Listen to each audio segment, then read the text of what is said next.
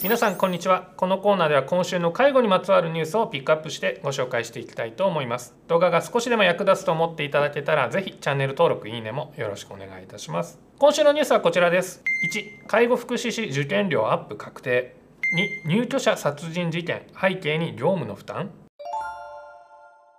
1つ目のニュースがこちらです。今年度の介護福祉士国家試験から受験料がアップすることが確定をしました。8月3日政府は介護福祉士社会福祉士精神保健福祉士の受験手数料を引き上げる政令を閣議決定しました。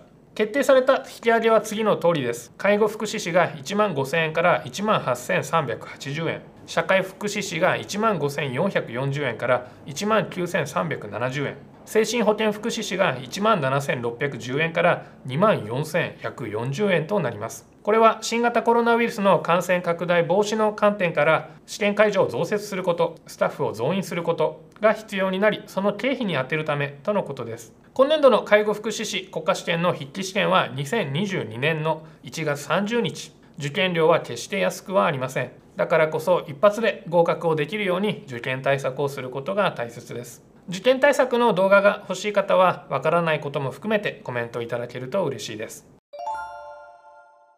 2つ目のニュースがこちらです。山梨県の介護施設において入居者の女性を殺害したとして介護職の男性が逮捕されました。警察によりますとこの容疑者の丹沢容疑者は今月5日の夕方から6日の未明までの間に入所者の樋口恵子さん80歳の首を絞め殺害をした疑いがかけられています。凶器は見つかっておらず手で首を絞めたと思われています。事件当時容疑者は1人で勤務をしており十数人の介護業務に当たっていたとのことです。調べに対し排泄解除の際に言うことを聞いてもらえずカッとなり首を絞めたと供述をしているといいます。容疑者の男性は周囲に一人での夜勤が辛いと話していたといい。警察にも日頃からストレスが溜まっていたと供述をしているといいます。殺意に関しては曖昧な供述をしているということで警察は突発的な犯行とみて捜査をしています。また事件があった施設は設立の当初から最大で7名の定員超過が確認をされており